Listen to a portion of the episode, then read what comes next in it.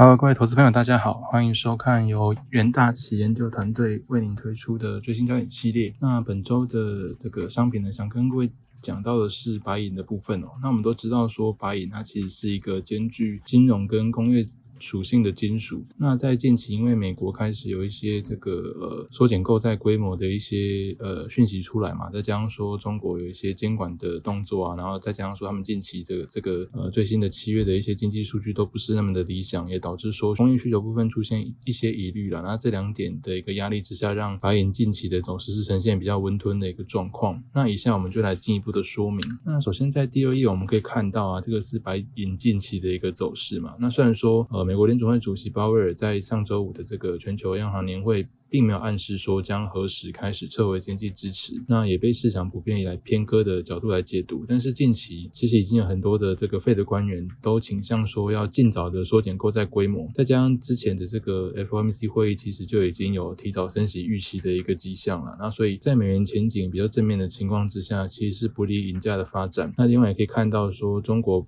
七月不不论是消费啊、投资或是出口，这个三驾的一个经济马车都是全面放缓，所以说导致经济衰退的市场预期是有所增强，那也打击白银在工业需求的一个前景部分。所以我们可以看到，其实在这个呃截至八月二十七号为止，白银的季度涨跌幅已经来到大概负八点三九 percent 嘛，那这个是创这个去年疫情爆发以来最大的一个季度跌幅。那跟过去三年同期相比，也是呈现一个比较大的一个跌幅状况。好。第三页就是我们本次的一个大纲啊，包含说，呃，向各位说明一下近期的一些市况利空，包含说美股频频创高，导致银价的吸引力相对比较弱一点。那另外就是美国缩减购债已经开始进入射程范围，美元的正面前景令银价承压。那另外就是在中国的一个需求部分啊，因为它的一些经济数据不是那么的理想，那各大机构也纷纷下修中国 GDP 的预期，因为这个疫情反复的一个关系嘛，都让白银工业的需求前景是蒙上一层阴影。那所以整体来看，虽然说银市目前还是有抗通膨啊，那还有这个实质负利率环境跟太阳能发展的一些利基支撑，那不过短线上因为这个考量到美国缩减购债规模的预期。那还有这个中国需求展望出现一些疑虑，所以短线白银可能比较难有发挥的一个空间哦。那我们以下就来进一步看到一些相关的数据。首先在第四页的部分可以看到，这个是呃市场风险偏好提升嘛，因为美股大盘近期就是频频创高嘛。那在这个情况之下，呃银白银的相相对的一个吸引力就呈现比较疲弱的状况。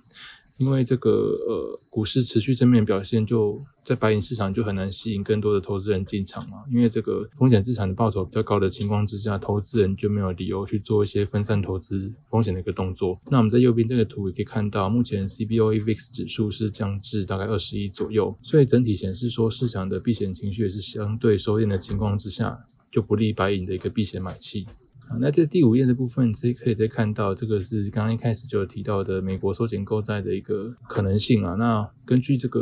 呃。这个 FOMC 七月的货币政策会议纪要也是显示说，多数与会官员都认为说，只要经济复苏进展就是有符合预期，那么这个 Fed 可能最快在二零二一年开始就会减缓资产购债的一个速度。那这个也是 Fed 首入揭露缩减 QE 的一个时间表。好，那在右边这张图也可以看到说，其实美国七月非农就业新增人口是达到九十四点三万，那么连续两个月表现强劲的就业数据也使得市场对于这个 Fed 将在很快的时间内正式释放。Taper 的预期，然后也得到一个信心的一个增强。那所以在这个情况之下，对于美元的前景来说，算是相对正面的。那连带就会使得以这个美元计价的金属，包含白银的部分，都会受到比较大的压力。那么在需求部分，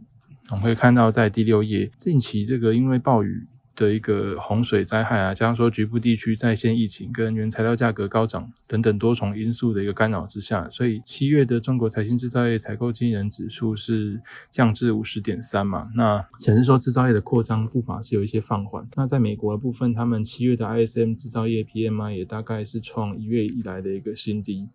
那就是随着这个蜘蛛从商商品转为服务嘛，再加上说原材料的一个短缺状况，美国制造业成长速度也是连续第二个月的一个放缓，所以说在中美制造业双双放缓的一个情况之下，也是不利白银的一个需求部分哦。那另外就是在这个中业工业景气的部分，可以看到七月中国工业生产是大概年增六点四 percent，那也是低于预期的七点八 percent，也是说企业困于应对成本上升跟供应的一个瓶颈，再加上说这个有一些这个。疫情干扰的一个状况之下，都导致说，呃，中国经济扩张可能失去的部分的动力。那在一到七月的固定资产投资部分，大概也是不及预期的。所以说，在中国这个消费、投资啊、出口等这个三驾的经济驱动马车都放缓的一个情况之下，导致整体的一个经济衰退预期有所增强，那都可能让这个呃白银的工业需求受到打击。虽然说刚刚有提到这个市况跟一些需求的利空嘛，那不过我们还是以。在长长线的部分，其实白银还是有一些支撑啊。其实就是在太阳能这个部分哦，可以看到说，二零二零年这个中国太阳能新增装机大概是四十八点二吉瓦。那根据中国太阳能协会的一个预期，二零二一年这个中国太阳能新增的一个装机规模可能有机会继续保持着成长，那达到五十五到六十五吉瓦的一个规模。那根据中国太阳能行业协会的一个预期。整个全球二零二零年的装机大概是一百三十吉瓦，二零二一年可能会达到一百五十到一百七十吉瓦。那在“十四五”期间，全球年均新增太阳能装机量将在两百一到两百六十吉瓦之间。所以说，在太阳能发展这一块，其实以中长线来说，还是有利白银的一个需求。只是说，在短线这个利空干扰之下，他们这些这个利多可能就没有什么发挥空间。那所以整体来看，虽然说这个银市还是有抗通膨啊、实质负利率环境，再加上太阳能发展等利基的。一个支撑，但考虑到这个美国缩减购债规模预期，提振整个美元的一个呃后市前景，再加上说中国需求展望出现部分的疑虑，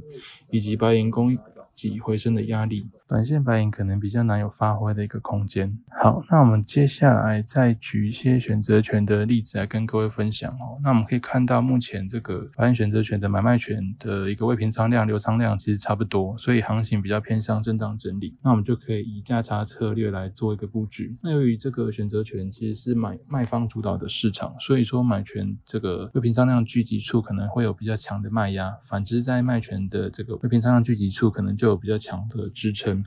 那在第十页的一个部分，我们举了一个简单的例子来供各位参考。假设我们现在是做一个卖权空头价差，那以二十五对二十三美元做这个卖权空头价差布局，那到期的时候的损益状况大概是，呃，像是目前这个例子举的这样子，大概是以一点九六二点买进一口履约价二十五美元的卖权，那搭配以零点八四一点卖出一口履约价大概二十三美元的一个卖权，那我们这个结合起来之后，我们最高的一个获利大概可以达到四千三百九十五美元，那损失我们可以也可以控制在大概五千六百零五美元。好，那么这以上就是本次的一个最新焦点了。那我们也欢迎各位投资朋友持续追踪我们的研究最前线，那内容非常的丰富，包含说有这个呃与分析师有约，像是这次的一个最新焦点啊，或是我们每季都会推出的这个季度导航系列，有个关于各个商品这个在季度的一个分析跟展望看法。那另外对这个城市交易有兴趣的朋友，也可以留意到我们 Trade 学院。系列包含有目前有 R 语言啊、Python 城市交易跟 Multi Chart 的一些教学等等，都可以让这个呃各位投资朋友在呃城市交易的部分能够获得更多的一个呃资讯。那另外。我们最新推出的这个元大奇行稳系列啊，那也是每天都会跟带各位浏览最最新的一些财经讯息，包含说我们里面有一个三分钟听股期的呃单元，那也可以让各位最及时掌握到目前这个个股期啊最新的一些强弱势股表现的一个状况。好的，那么以上就是我们元大奇研究团队关于白银的最新展望看法，谢谢各位收看，也祝您操作顺利。我们下周的最新焦点再见，拜拜。